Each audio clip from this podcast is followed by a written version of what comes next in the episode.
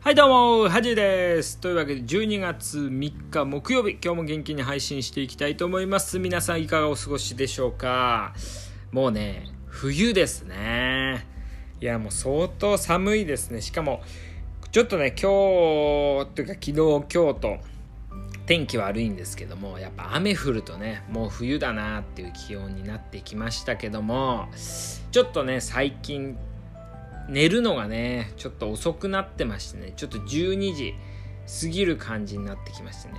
でこれはね原因が何かなと思ったんですけどもあのー、まあ最近ちょっとね当直というかねあのー、当直ってこう夜、まあ、病院に泊まるというかねのがちょっと続いてるのがありまして、えー、そうするとねちょっとリズムがね狂っちゃうんですよね。っていうね言い訳をしてるんですけどもなんでちょっとそこからね戻すのがねなかなかできなくて。で今日もねあのちょっと当直なんですけども、まあ、なかなかねこう夜こう起きてるとね、まあ、昼間寝ちゃうのと、まあ、やっぱリズムずれるなっていうことがあるのでまあちょっとまた元にねまた11時10か11時半ぐらいには寝るようにねしたいなと思うんですけどね。やっぱり今までね習慣化してきたことでもちょっとねリズムが狂うとねやっぱり人っていうのはその狂ったリズムに慣れちゃうのでこれはねよくあるあるなんですよね。なんかこうやり始めて調子1ヶ月ぐらい調子よくても、まあ、テストが入ったりね急になんか仕事の依頼とか忙しいね仕事が入ったりして結局それやんなくなるみたいなねまあね、あのー、こう YouTube のおかげで、こう、英語の方はね、まあ、なんとか続いてますので、で、一応ね、TOEIC のね、結果が出ましたね。TOEIC の結果が。で、えっと、今回はね、えー、いくつだっけかな。30点ぐらいで、まあ、大したことないんですけど、あの、前回よりね、50点ぐらい上がってましてね。で、えー、っと結構久しぶりに受けたんですよねで一時期ねちょっと英語のこう熱というかねなんかちょっとやめそうだったんでこう YouTube をやってこうなんとか盛り返したんですけども、えー、またねまあ、まあ600点ぐらいはね目指さないといけないなと思うんですけどもちょっとこれもね動画にしたいなとは思ってるんですけどねこの成長の過程をねこの低いながらもねどんどん成長していく過程をちょっとあのこう見せれたらいいかなとは思うんですけどもであのそのねこうレアジョブっていうのをねやってるって話をしたんですけどいつもね男の先生がやっぱね話しててというかねこう結構政治的ニュースとか多いんであのー、男の先生選んでたんですけどなんかちょっとこう選んでたらいつもねやってる何人か先生いなくて予約できなくてですねなんかこう見てたらすごいね可愛らしい女性がいたんで初めてね顔でね選んでみたんですよね。顔で選んでみて。で実際にねこうビデオでまあ見てるんですよね。めちゃくちゃ可愛かったんですよ。であのー、乃木坂のね斎藤飛鳥さんいると思うんですけどにすごい似てて僕斎藤飛鳥さん好きなんですけどに似ててですねあのすごい楽しく20歳ぐらいだったんですけど楽しくね英語を学ぶことができましてこれが楽しいってことかって思いましたね。でもあのその斎藤乃木坂の斎藤飛鳥もあの多分フィリピンのハーフなんですよね。でレアジョブの講師って全員フィリピン人なんですよ。なんであのまあ確かに似てるなあとか思いながらね。でもこれはね良かったですね。うん。なんかこうちょっとねこうワクワクしながら英語を学べるとかね。いつも以上にちょっと発音を気にするようにねするとかね。なんか良かったですね。なんかこう好きなね先生の授業を聞いてるみたいなね感じで。まあ、初々しい自分が出せたんじゃないかなみたいなね。はい。が言いながらね。うんまあまたねこう予約できればいいなと思ってますけど。でえっとで今日ねあのー、診察してる時にまあなんか初々しいっていう話なのかな。なんかこう今ねインフルエンザのワクチンがあの、まあ、始まってます。まあ、だいぶ前からですけど、まあ、そのね問診とかを取るんですけどあの65歳ぐらいの男性がウーバーイーツのねあのでっかいバッグを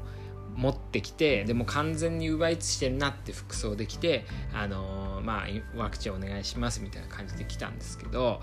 いやなんか65でねすごい若々ししかったですし、まあ、ちょっとね小太りなんですけどなんかこう運動のためにやってんのかなと思って。で病院でねウーバーイーツのこうバッグ持ってくる人っていないんでこれ配達かなってね思わせるねこのドッキリ企画みたいな感じでね。まあでもこうそういう年でもねこう仕事できるっていうのはいいなと思いますしもちろんねこう自転車で事故ったりして危ないですけど、まあ、あとこう今後ねこうやっぱり70歳80歳まで仕事しなきゃいけないというかね仕事する時代が来ると思うのでいかに楽しくねで新しいことにチャレンジできるかっていうのは大事だなってねそのウーバーおじさんからね学びましたね。すごいいいなと思いました。というわけで今日は木曜日なので、ハジのお悩み相談ということで、えー、ハジさん、こんにちは、えー、人との付き合い方に関して迷ってますと。えー、ということで、ハジさんはどのように人と付き合ってどういう人と付き合ってどういう人とこう会わないようにしていますか？ということでね今回は自作の質問ですね。これは。残念です。ちょっと途切れちゃいましたね。また皆さん、なんかこう、ま、お悩みね、ちっちゃいことでもいいので送ってくださいということで、今日はね、人との付き合い方についてね、お話ししようかなと思うんです。これはね、僕もよく考えてるんですけど、まあ、難しいですよね。こうやっぱ一期一会っていう言葉もありますしね。人と人とのつながりっていうのは大事だと思いますけどこれはねこうあと人脈人脈が広いなっていう言葉ってすごいよく使われることもあるんですけどなんかうさんくさくね聞こえる時もあると思うんですよね。人脈はねこう財産なのか負債なのかみたいなねそういう考え方をね最近するんですけどやっぱこれはね人によりますよね。やっぱ浅い付き合いっていうのはね必要ないんじゃないかなとは僕は思ってますね。僕あんま飲み会とか行かないんですけどまあ、すごいねどんな飲み会でも行く人っていうのもすごいんですけど、まあ、僕はねやっぱ自分の時間っていうのも好きなので、まあ、そういうのがないとねこういうラジオとかいろんなことはできないのでけどやっぱりこうこう関わってね気分が上がったりこう楽しくなるような人とはまあどんどん付き合っていきたいなと思いますけどなんかねこう自分にとってメリットあるけど一緒にいてね暗い気持ちになるとかね、まあ、愚痴がすごい多いとかねあとなんか人のやっかみとか妬みばっか言ってるとか、うん、あと自分はなんか言うだけでやらないみたいなね。そういうなんか自分もそっちに引っ張ってくるような人とはねできるだけ会わないようにするっていうのはねすごい重要なんでそれはやっぱね負債なんじゃないかなと思いますね。であとはねこう、まあ、理論じゃなくて結局は一緒にいて楽しいか楽しくないかっていうのを重要視してますね。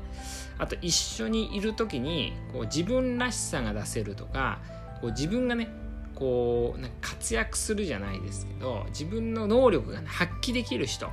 うん、だからその人自体はこうなんかまあ面白いとかじゃなくてもこう自分の良さをねその人に出していけるみたいな。そういう人ともねこう付き合ってっていいんじゃないか。だから自分のことをより好きになるような気しますね。そういう人と一緒にいるのはね。なんで皆さんもねこう人脈大事大事って言われる中まあ SNS とかでね友達の人数とかまあ僕はあんまやってないですけど言われる中ねこう無理して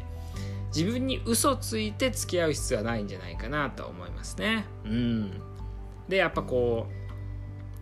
まあ、あとはまあ相手にとってね、その中で一番重要なのは、やっぱ相手にとって自分もそういう存在、まあ、いてほしい存在とかね、テンション上がる存在になってきてたらいいなと思いますよね。まあ、面白かったりね、あとはまあためになったりとか、あとはまあ元気もらえるとかね、そういう前の運の話でもしましたけど、こう運気が良くなるようなね、人になってればいいかなとは思いますね。だから皆さんもこう人との付き合いっていうのはね、こう幸せを感じるのにもなりますしこのな悩みが増えることでもありますんでこう自分のね感情をね大事に、まあ、に真摯に向き合ってもらえればこの人とはずっと付き合っていけそうだなとかこの人はもういいかなみたいなのは判断できるんじゃないかなと思います。というわけで今日はこの辺で。では仕事に行ってきます。おやすみなさい。